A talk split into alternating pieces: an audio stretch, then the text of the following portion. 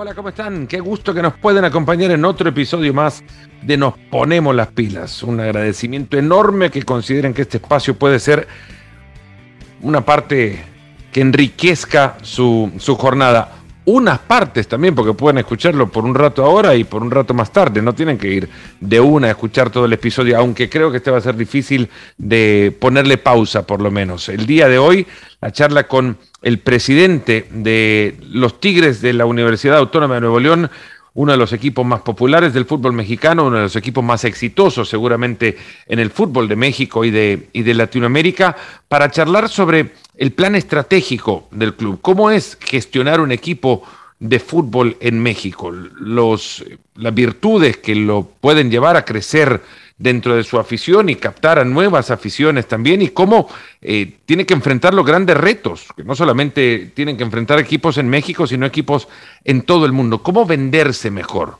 ¿Cómo ser un equipo que llega a más aficiones? El impacto social que puede generar un equipo de fútbol, los pilares que construyen y los elementos fundamentales del plan estratégico del Tigres del futuro. Mauricio Culebro, presidente de Tigres, y nos ponemos las pilas. Mauricio Culebro, presidente de Tigres, un gustazo poder entrar en contacto contigo, saludarte de nuevo. ¿Cómo has estado? Muy bien, Fernando, muchas gracias. El gusto es mío. Gracias por, por esta invitación a este espacio ya tiempo que no nos veíamos desde tu época en, el, en, el, Club América. ¿Cuántos roles tuviste en el club? Así es, este, pues fueron varios, alrededor de cuatro. Sí, empecé como coordinador general, después este, director de operaciones, después vicepresidente de operaciones y ya luego presidente operativo. Y ahora como presidente de, de Tigres, eh, con tu experiencia, al, margen de las evidentes eh, diferencias, eh, tú presidís un club de fútbol cuyo equipo todos los domingos trata de ganar partidos para tratar de, de la misma manera de condicionar o condicionando con este resultado el estado de ánimo de la empresa al día siguiente. Pero, ¿qué diferencias hay entre un club y una empresa?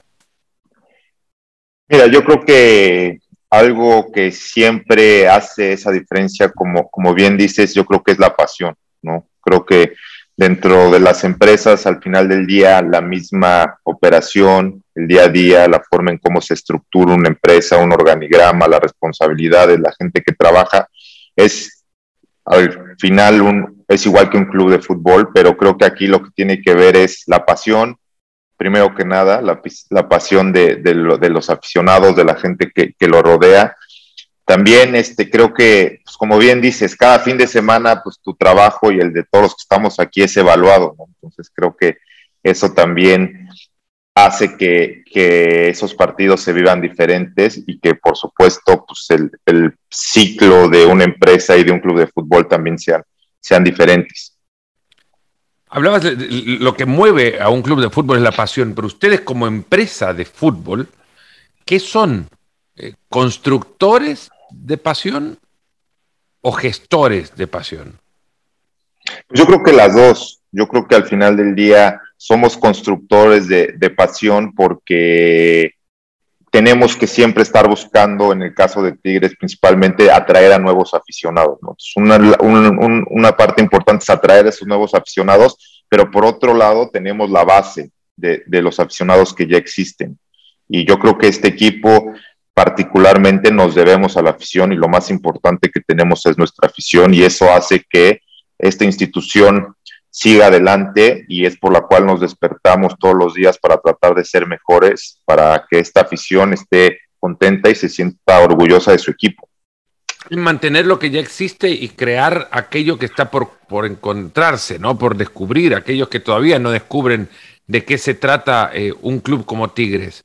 Hace poco charlaba con el, con el director operativo de un club de fútbol de pocos años de existencia y me hablaba de la complejidad que significa para ellos el llevar gente a su estadio cuando no, no están totalmente arraigados con la comunidad en la que se encuentran.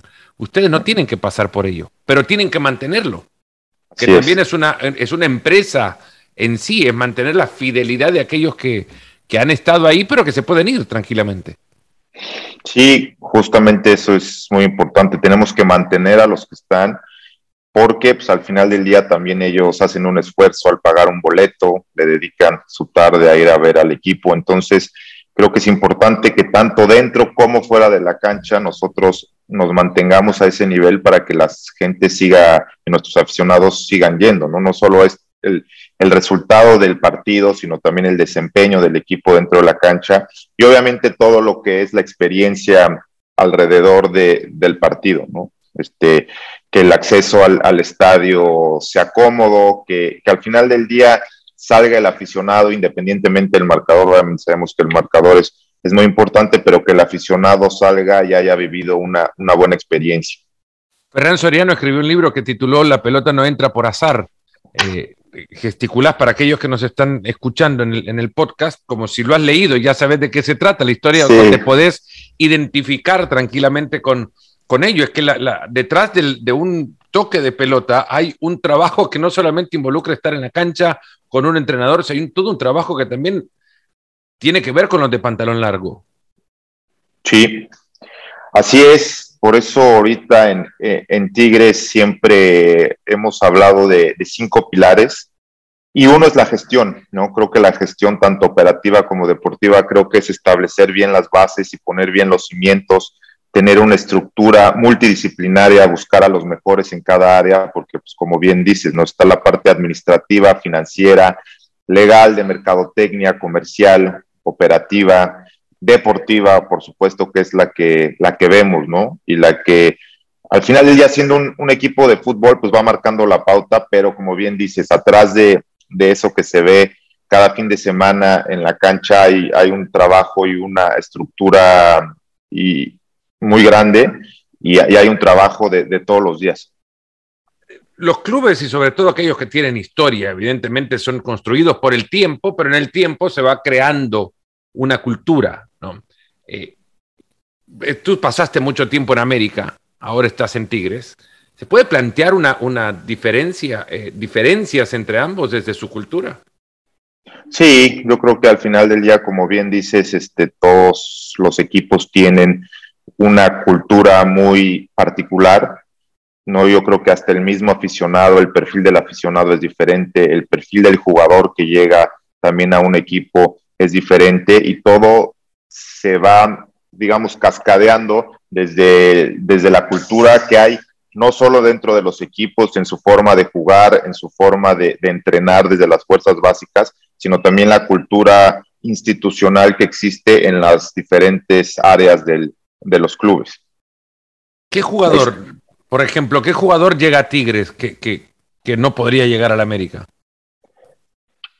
Bueno, pues ahí, por ejemplo, el caso de, de Guiñac ahorita en, en, Tigres, creo que Andrés es un ejemplo claro de lo que representa la cultura de, de Tigres, ¿no? Y del aficionado este, un jugador que lleva aquí muchos años, este, y no digo que no pueda llegar a otro equipo, no nada más es como el, exponente de esta cultura de, tigres, de universitarios, que representamos a, a, una universidad, este famoso perfil tigre, que es este, que ahora sí que el equipo da todo en la cancha, que el, partido no acaba hasta ahora, sí que, que silbe el árbitro y que se pelea durante los noventa y tantos minutos a, tope, es el perfil tigre, no nunca darse por vencido. Creo que eso también es, por ejemplo, una de las características que distingue a estos tigres, ¿no? Nunca se da darse por vencido y que a pesar del, del resultado hay que pelear con todo durante todo el partido. ¿El perfil tigre es algo que descubriste ya estando adentro o lo veías desde afuera? Lo veía desde afuera, lo veía desde afuera, lo veía desde afuera porque es algo que, que marca a la cultura tigre que se ve en los, te digo, en la cancha, se ve fuera de la cancha y obviamente lo veía desde afuera, pero estando aquí hemos tratado de, de ahora sí que institucionalizarnos, institucionalizarlo en todas las diferentes áreas del club y obviamente que desde fuerzas básicas los, los jóvenes y toda la gente que estamos aquí nos identifiquemos con ese perfil tigre. para construir un plantel como el que ustedes han construido hasta ahora, eh, en lo que has tenido que ver en el último año eh, algo, pero evidentemente es un plantel que ya existía cuando, cuando tú llegaste en buena parte de sus integrantes, eh, se necesita una cantidad de recursos importantes también. Transfer Market que se ha convertido en, digamos, la, Biblia de la valorización de los planteles, los colocan a, a Tigres como el tercer plantel más valorado de, CONCACAF, detrás de Monterrey, detrás de Atlanta United y luego viene, viene Tigres. ¿Cómo convencer a un jugador como Florian Tobán que, que, sea jugador de Tigres? Yo supe, por ejemplo, Mauricio, que el Olympique Marsella le ofrecía a Tobán convertirse en el jugador mejor pagado del plantel. Y sin embargo decidió por Tigres. En Marsella piensan que es por la plata. Y a uno, bueno, no le cuesta creer tampoco que, que puede ser por el dinero. Pero ¿cómo se convence un jugador de su calidad para convertirse en jugador de Tigres? Yo creo que fueron, fueron muchas cosas, ¿no? Principalmente también la seriedad de esta institución, ¿no? Los, los resultados que la respaldan. Yo creo que también el ser parte de una empresa como Cemex, representar a, a una universidad, creo que eso también tiene una parte muy interesante para que los jugadores quieran venir. También nosotros hicimos una presentación de lo que representa esta ciudad, este estado, lo que es México. Creo que también ayudó mucho, obviamente, que, estaba aquí Guiñac, obviamente se, se, conocían, entonces creo que eso también sirvió mucho y por supuesto también el hecho de, pues tú sabes, a lo del jugador también, la parte del, sueldo es importante, pero yo te diría que tampoco fue la única razón, creo que fueron un conjunto de cosas. ¿Qué le, qué le mostraron en la presentación? Eso, un poco lo que era la afición de Tigres, lo que representa esta institución, la gran afición que tenemos incomparable, eh, ver la pasión que se vivía en el estadio, lo que es la ciudad, lo que es Cemex, un poco fue, fue esa la idea de, presentarle el plan que tenemos de aquí a mediano y largo plazo para este equipo. Entonces creo que él se convenció con eso, se enamoró de, ciertas cosas y, decidió tomar esta decisión. Imágenes de un cabrito había, ¿no? no, esa nos faltó. Digo, para convencerlo a alguien que sí. a Marsella, seguro un cabrito no le vendría mal. Exacto. Eh, ¿La presentación la tenés guardada? ¿O es único para ese jugador? ¿O no, ya la reciclaron para otros? No, la verdad es que es una presentación institucional. Digamos, con eso abrimos un poco el tema para que él entendiera este, lo, lo que era todo lo que te acabo de explicar. Y de ahí también, pues, obviamente, fueron un, un par de, de, pláticas con él y, y, con su representante. Hablaste antes de los pilares eh, que en sí. lo que se posiciona Tigres, parte seguramente de, una visión a la que te has referido ya, a mediano y largo plazo. ¿Cuáles son esos pilares? ¿Cuál es la visión a mediano y largo plazo que tiene Tigres? Y por supuesto que nosotros queremos ser, este, a través del fútbol, queremos impactar positivamente dentro de la sociedad. Yo creo que esa es un poco la, la misión y la visión que tenemos en Tigres. Y los pilares, uno obviamente es la gestión, Dos, el fútbol, por supuesto, creo que no, nunca podemos de, de, dejar a un lado, somos un equipo de fútbol y los resultados en las diferentes categorías se tienen que dar. Los ingresos, justamente lo que tú dices es cómo buscar siempre aumentar los ingresos y, y ser este, muy cuidadosos también en cómo manejamos los costos, porque creo que eso al final del día es lo que nos va a permitir tener un equipo y estos nivel de jugadores este, en el mediano y largo plazo. Entonces creo que es un enfoque que le tenemos que dar a, esta parte, a la parte de los, de los ingresos. También otro tema importante para nosotros ahorita es la infraestructura. Estamos ahí con el tema del nuevo estadio. También estamos buscando unas nuevas instalaciones, ¿no? Casa Club para, para los jóvenes, instalaciones para, para el equipo, canchas de entrenamiento. Y por supuesto, el, quinto, que, que, no es menos importante porque está al final, es el tema de responsabilidad social. ¿no?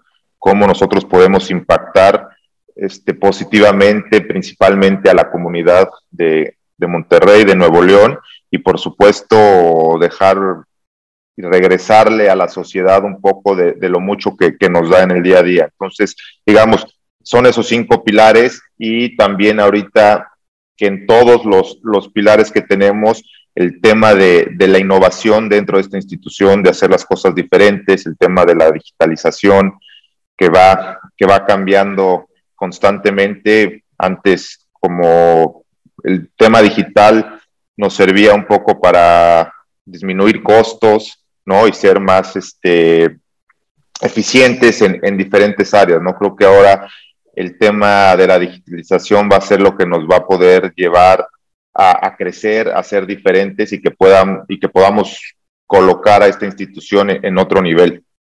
Hay un definitivamente una ambición gigantesca desde la presentación de, la, de un nuevo estadio de, llevar a Tigres a otro, a un, un, posicionamiento diferente, ¿no? ¿Cuánto influyó el hecho que Monterrey lo haya hecho antes que ustedes? No, yo creo que influye, creo que al final del día este, el fútbol regio ha crecido muchísimo en los últimos años y ha sido por las diferentes este, iniciativas y el crecimiento de estos dos equipos. Entonces yo creo que, que nosotros también debemos de estar y nuestra afición se merece un estadio de primer nivel, entonces también por eso estamos buscando siempre estar a la vanguardia y estar a la altura. Cuando, cuando se habla de digitalización, y hablo de esto porque quizás es la primera imagen que uno eh, encuentra cuando desde el fútbol, desde la gestión del fútbol, se habla sobre innovación, ¿no? La, la digitalización es llevar, por ejemplo, eh, más estudio del data o el big data al, equipo mismo de fútbol. Es algo que están, que están trabajando ustedes ya, que, que, que, o que reclama incluso la dirección deportiva del club para, para, para su primer equipo. Así es, estamos trabajando en un área de inteligencia deportiva que ya está funcionando. Desde que yo llegué fue una de las primeras cosas que cambiamos y por supuesto todo ese análisis de data, ¿no? Para que podamos tomar mejores decisiones en cuanto a la contratación de jugadores, por ejemplo, también tomar mejores decisiones y tener datos duros en el análisis del rival, en el mismo análisis de nuestros jugadores y de su rendimiento. También tenemos un área de Sports Science. Trajimos a, Paul Balson, que, que, trabaja en la Federación Sueca y trabajó en el Leicester mucho tiempo, porque como tú sabes, cada día es más importante el tema de, del rendimiento físico y de la medicina deportiva. Entonces también ahí usamos mucho la data para medir el rendimiento del jugador, tratar de prevenir las lesiones. Al final del día los jugadores son los activos que tenemos en, en este club y por supuesto no solo hay que cuidarlos, sino que también hay que tratar de tenerlos en la cancha o disponibles el mayor tiempo posible. Entonces, en la parte deportiva es algo donde estamos trabajando. Y por otro lado, no solo es la parte deportiva, sino también eh, en la parte de, nuestra relación con, nuestros aficionados, ¿no? Ahí es también donde estamos utilizando mucho el, uso de data, entender y conocer bien a nuestros aficionados, qué es lo que quieren, qué les gusta, que, que se sientan que están más cerca del equipo para conocerlos y, y eso, ¿no? Estar cerca de, de ellos para poderles ofrecer productos de calidad. Tú sabes cómo cómo esto va cambiando y más con la pandemia. Ahora sí que el, consumidor en, en, general y, en nuestro caso el aficionado pues, se vuelve más exigente, ¿no? Las generaciones van cambiando, entonces hay que hablarles de otra manera a las diferentes generaciones y hay que estar al, al nivel y a los tiempos. Creo que ahorita todo es muy dinámico, hay que, hay que cambiar, hay que hacer las cosas diferentes y no solo eso, sino también probar cosas nuevas, y entender si está funcionando y si no, pues cambiarlas. Creo que esa dinámica es algo que, nosotros estamos muy conscientes y estamos trabajando en eso también. ¿En qué aspectos puntuales se puede eh, o te puede ayudar el conocer más a tu aficionado?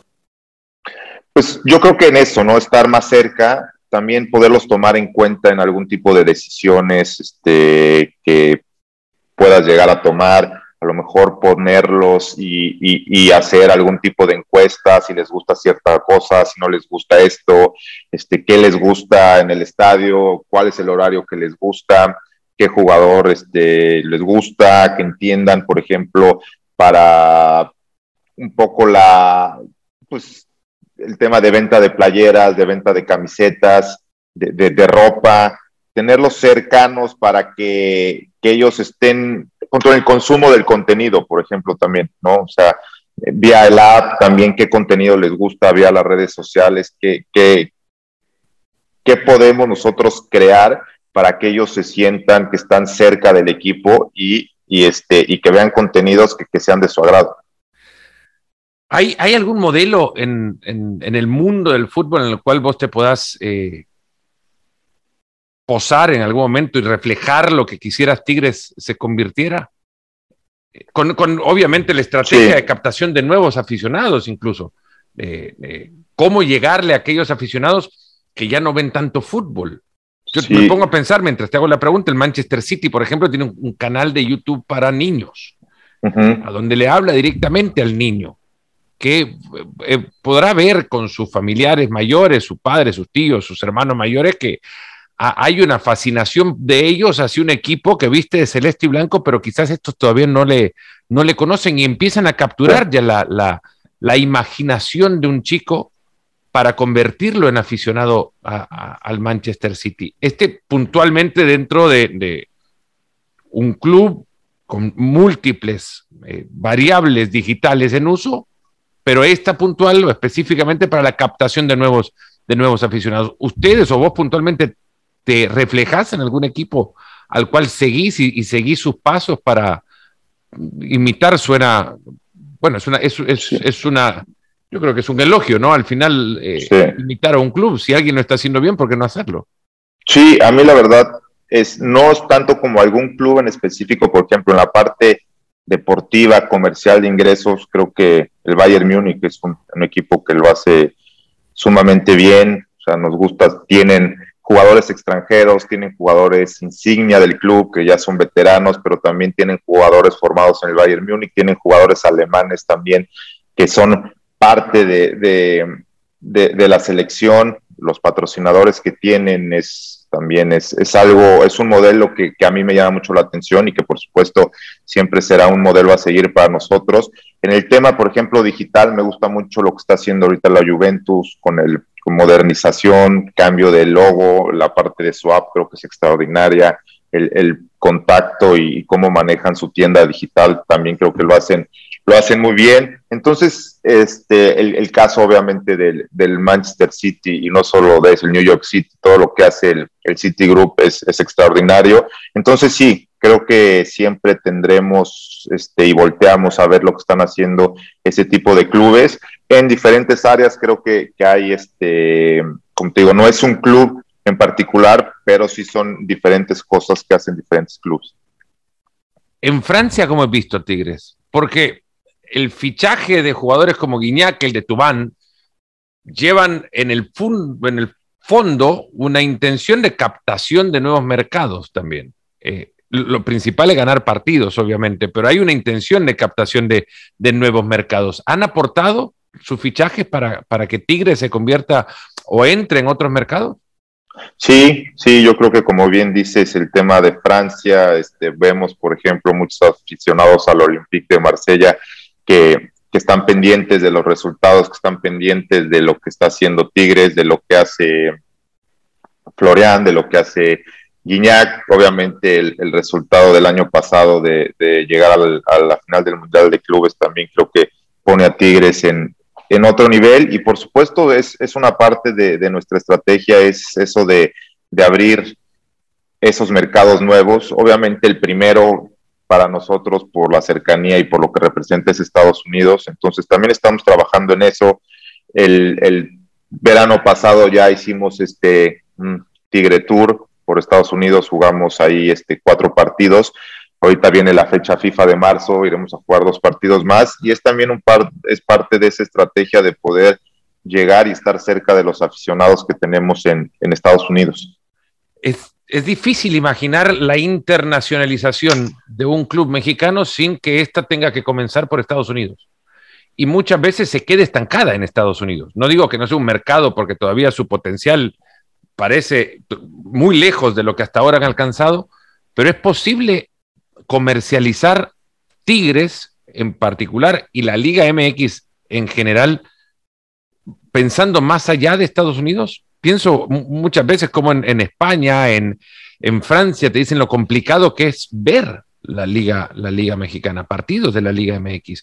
Eh, parte como una intención, obviamente, de la liga como tal, por el ente que le representa comercialmente a nivel internacional, pero puntualmente como clubes también es una, creería, o lo veo al menos como un, un gran obstáculo el pensar más allá de Estados Unidos. Sí, yo creo que también un poco es parte, como bien dices, del tamaño del mercado, de la cercanía. Siempre buscamos y, vemos e empezamos a trabajar en Estados Unidos y yo creo que nuestro camino, por lo menos el de Tigres, es eso, ¿no? Tratar de poder llegar a ese mercado, de, de entrar en él, de explotarlo de la mejor manera y de ahí también ver qué otros mercados, pero como siempre, como bien dices, el, el de Estados Unidos será el primero y, por el tamaño creo que es, y no, y no estaría fácil tampoco, pero sí, yo creo que sí hay este, una oportunidad muy importante para no solo quedarnos en Estados Unidos, sino buscar otros mercados, como en este caso el, el tema de, de Francia. Empresas que quieren estar en una camiseta de un equipo popular lo que buscan no es solamente acompañar al equipo popular, sino que cumplir con la intención de penetrar en esos mercados a través de esa, de esa camiseta. Hay unas camisetas que son globales, evidentemente, y son una, una valla publicitaria para la autopista universal. Eh, ¿Tigres piensa en eso? ¿O piensan en Tigres para eso también? Que son dos preguntas en una. Sí, claro, yo creo que al final del día somos parte y somos un reflejo de lo que es una empresa como Cemex, una empresa mundial con presencia en muchos lugares del mundo. También eso es la idea, ¿no? Si te fijas un poco el nuevo patrocinio que firmamos este, con Bitso, eh, en la femenil, este, uno con, con Facebook, Meta, Instagram. Entonces, creo que esa también es la idea de Tigres, no solo estar y poder tener esas alianzas estratégicas con empresas mundiales, ¿no? No solo que sean este, líderes en, su ramo, sino que también sean internacionales. Entonces, un poco la idea también en, este cambio que estamos haciendo nosotros de innovar también hasta en las alianzas estratégicas que tenemos es, un poco enfocado a eso. ¿Se han reunido alguna vez para charlar sobre el metaverso? Pues este, entre nosotros, sí, entre la gente que, que participamos, este, eh, que, definimos la estrategia, cuando tenemos nuestras juntas internas, sí, sí, es algo que, llegó para, para, estar ahí y, pues obviamente es otro de los retos que, tenemos y, pues en eso, en eso estamos también. No te digo para estar ya, ¿no? Pero es evidentemente una conversación que un club con la intención de, de plantearse un crecimiento sostenible con el paso del tiempo necesita entrar a conocer aquellas eh, innovaciones justamente del mundo de la tecnología que pueden beneficiarle. Y ya eso quizás podremos hablar en cinco años, eh, a dónde entra Tigres en ese, en ese universo, pero creo que no está mal empezar las conversaciones eh, alrededor de ello. hay muchos otros retos también para un equipo de fútbol y no solamente para Tigres. Lo que antes te decía, el captar o capturar la audiencia joven, porque el problema está.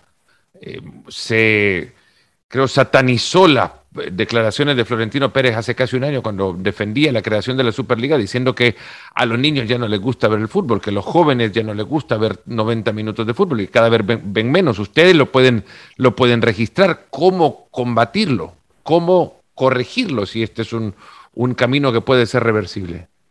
Sí, al final del día creo que hoy, como bien dices, la oferta que hay de entretenimiento en el mundo es enorme, ¿no? Y está cada vez más fácil al alcance de, muchas plataformas y pues como bien dices, luego a los niños y a las audiencias jóvenes ya les cuesta ver esos 90. Yo creo que tenemos una gran ventaja que al final del día pues es este como contenido es este un partido está en vivo, ¿no? Entonces también ya el hecho de verlo después o de ver nada más los clips tampoco le quita el, le quita un poco el, la pasión y, y, el gusto hacerlo, pero sin duda sí tenemos un reto, ¿no? Yo creo que tenemos que encontrar esas maneras, como bien dices, lo que está haciendo el Manchester City, de ese canal de YouTube para niños, de encontrar, de encontrar a esos nuevos aficionados y que no solo los encontremos, ¿no? Que se mantengan y que puedan sentir este, pues que se puedan sentir bien y, felices de, ver, de ver un contenido como este, ¿no? Creo que sí también es un reto y yo creo que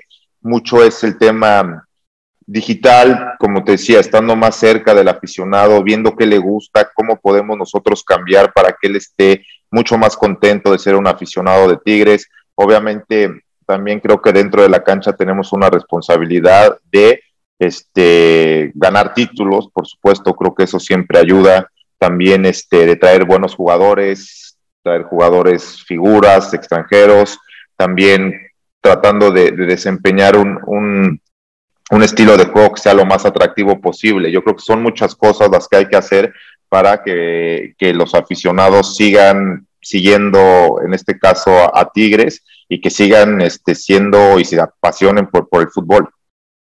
¿Encontrás que pueden modificar el formato de competencia en el fútbol mexicano para conseguir este propósito? Pensando que un club tan grande como Tigres puede perder un partido por el tropiezo de un defensor central y quedar eliminado en una fase de, cruces directos y, y, para nada sirvieron 17 fechas anteriores en las cuales quizás dominaron el torneo con amplia diferencia. ¿No te está creando la sensación de que el torneo regular no sirve o sirve para muy poco en relación a lo que significa ser un buen equipo de fútbol? Porque es una contradicción, es el espectáculo contra la creación o el desarrollo del, juego. sí, sí, la verdad, yo creo que sí, sí, sí tienes ahí un punto, porque de repente, como bien dices, ¿no? Una, puedes hacer un gran torneo y una mala tarde, como dices, un, error de un jugador o una expulsión. Ahorita que con todo esto del VAR, yo creo que han aumentado las expulsiones y a jugar con uno menos, pues sí te pone ya en una desventaja importante. Sí, creo que también esa parte del torneo regular luego a lo mejor se puede compensar con, esas emociones de la liguilla. Creo que es un formato que por lo menos al, público en México le gusta, creo que al público internacional también. Entonces, sí tenemos que encontrar ese, ese punto medio entre el, el, espectáculo y también la justicia deportiva, que muchas veces no es, no es fácil encontrarla, pero creo que ahora sí está establecido y pues tenemos que que aprender a, jugar con, con, ese formato y esas reglas. De hecho, no sé, le estaba leyendo si había, no sé en qué otro, no sé si tú sabes, en algún otro torneo estaban, en liga estaban analizando un poco ese formato de... En la Bundesliga no se salió la Bundesliga, habría, que, habría que contrastarlo porque luego se viralizan un montón de ideas que solo benefician eh, al inventor de la Pero, pero hay una, eh, porque ahí hay una, una diferencia notable luego de 34 fechas entre un equipo con un potencial económico gigantesco y el resto de la liga. Demás, sí. Es más difícil, pero ah, en este, entiendo el espectáculo que significa un, un playoff como la liguilla y, y las emociones que, que, atraen. Yo creo que todas las liguillas tienen una evidencia que las, que las, eh, que las fundamenta, las sostiene y las hace emocionantes como, como para que sigan eh, evidencia comercial y, y, de espectáculo. Pero, pero cuando te vas a una fecha 12, 13 en el fútbol mexicano, hay veces se juega como que pase para que pase el tiempo nada más. Esta contradicción entre desarrollo deportivo de un fútbol que te permite una liga larga y luego el choque de emociones que significa una, una moneda al aire prácticamente en un partido de ida y vuelta, o una serie de ida y vuelta. Sí, creo que también, como bien dices, es, es, encontrar ese, ese valor entre la parte del desarrollo deportivo y la parte del espectáculo, ¿no? Creo que al final del día también estamos en una industria este, del entretenimiento y, y sí muchas veces no va de la mano eso que tú mencionas del desarrollo deportivo con, digamos, el espectáculo y el entretenimiento para los aficionados. Hablemos un poco del estadio, Mauricio. Lo hicieron, lo presentaron, hicieron pública la intención, el proyecto a principios de este nuevo año. Eh, ¿Para cuándo se puede convertir en una, en una realidad? Y la evidencia que queda clara a, la vista de todos es lo que significaría para un club en la intención que me conversaste al principio de encontrar nuevas formas de ingreso, ¿no? Sí, yo creo que, que uno obviamente de, los pilares del ingreso para, un equipo de fútbol es, todos los ingresos relacionados al, match day, al, día del partido. Y bueno, la idea es que esté para la empresa que, que está a cargo de desarrollar este proyecto mencionó que era para el 2025. Como bien sabes, Fernando, ya lo anunciamos, es una, es una idea, es un proyecto y es un proyecto grande, complejo, entonces también hay, hay muchas este, áreas y muchas, digamos, este, participantes que, nos tenemos que, ordenar y poner de acuerdo para que esto pueda seguir avanzando, ¿no? O sea, por un lado está la universidad, por ejemplo, pues obviamente el, gobierno, la empresa que, está liderando el, proyecto.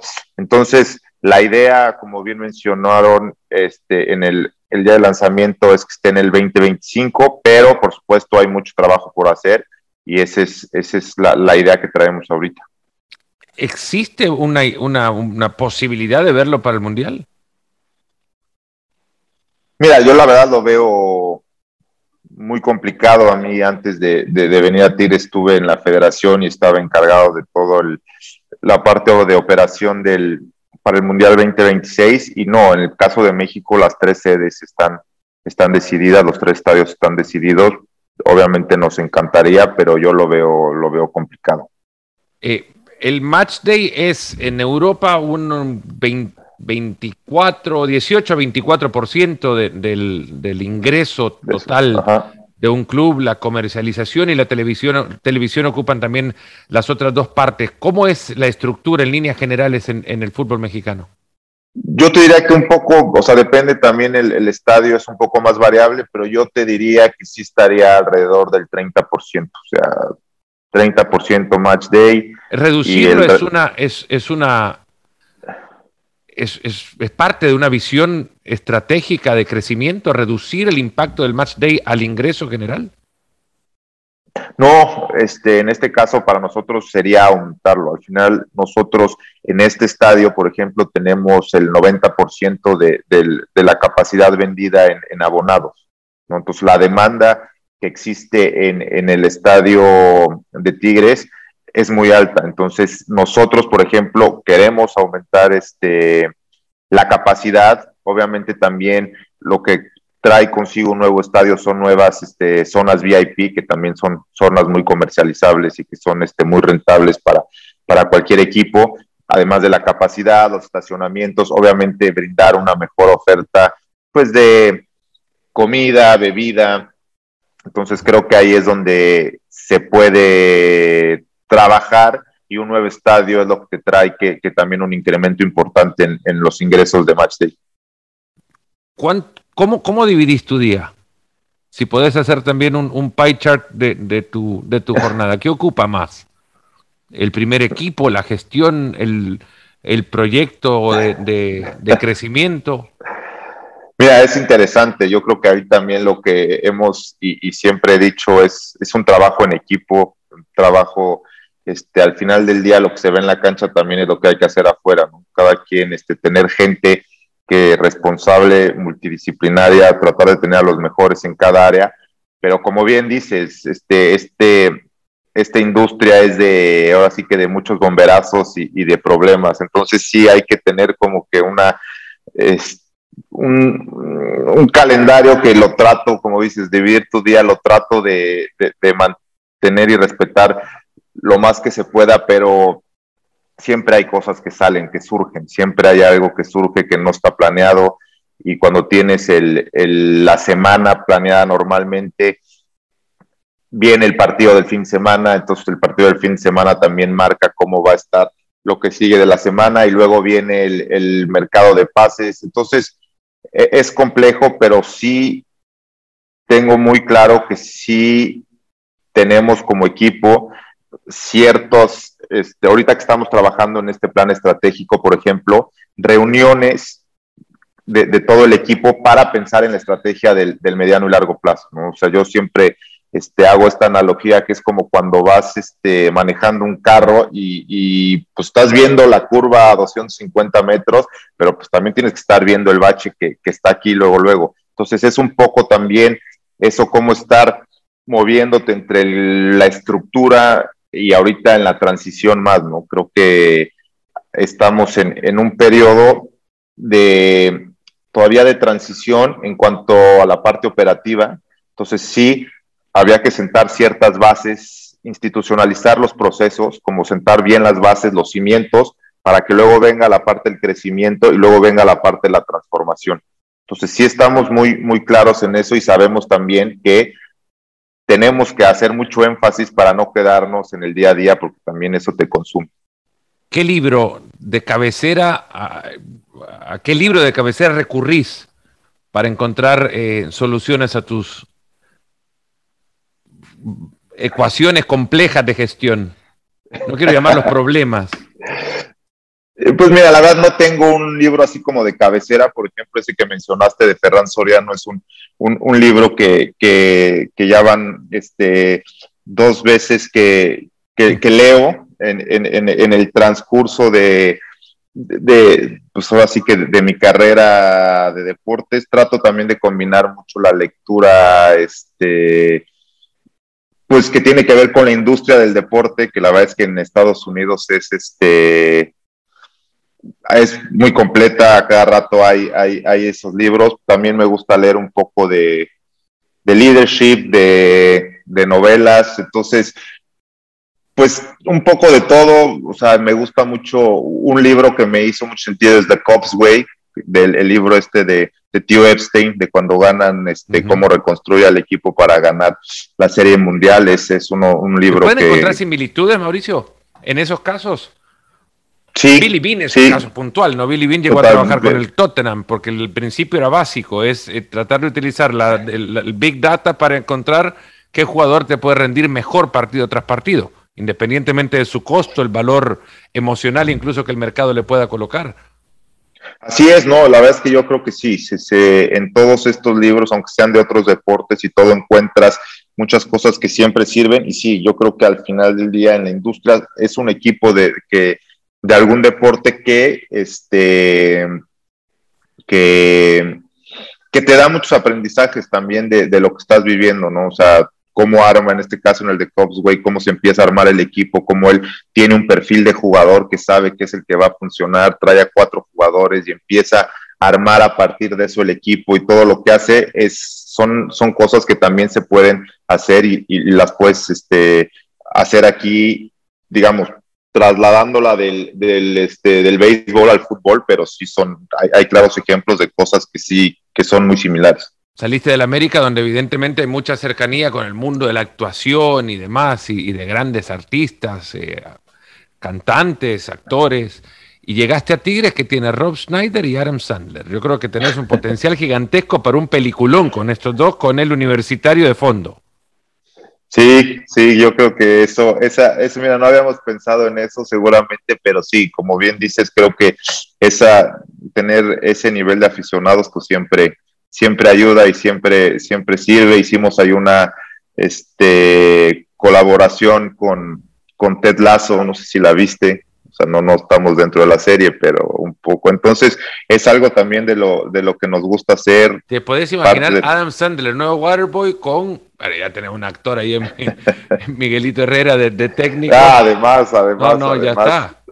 Mejor la cerramos acá porque si no vamos a estar tirando ideas que de repente vamos a estar hasta tirando spoilers de la película. Exacto. Muchísimas gracias, Mauricio. No, Fernando, gracias a ti, de verdad un gusto platicar y, y, me da mucho gusto verte otra vez y aquí estamos.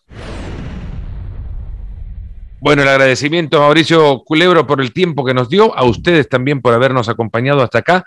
La verdad que son puntos interesantísimos los que toman, porque el fútbol está ante un reto, es cierto, al fútbol se le ve menos que antes y en consecuencia habrá menos seguidores que los que hubo y nos creó eh, fascinación cuando empezamos a verlo nosotros o los de nuestra generación. No es algo para eh, rehuir, no es un tema para aparcar o tirar a un lado y considerarlo de incluso hasta absurdo. Es un tema para, para atender desde todos los eh, lugares que construyen el juego, que hacen al fútbol lo que es y desde nuestra parte también lo poco que podamos aportar para que el fútbol siga creciendo, que el deporte siga siendo atendido por muchos y sobre todo que lleve pasiones a todos lados. Esa charla hoy con Mauricio Culebro, el presidente de Tigres, y con todos ustedes. La verdad que muchas gracias por habernos acompañado y será hasta el próximo. Nos ponemos las pilas.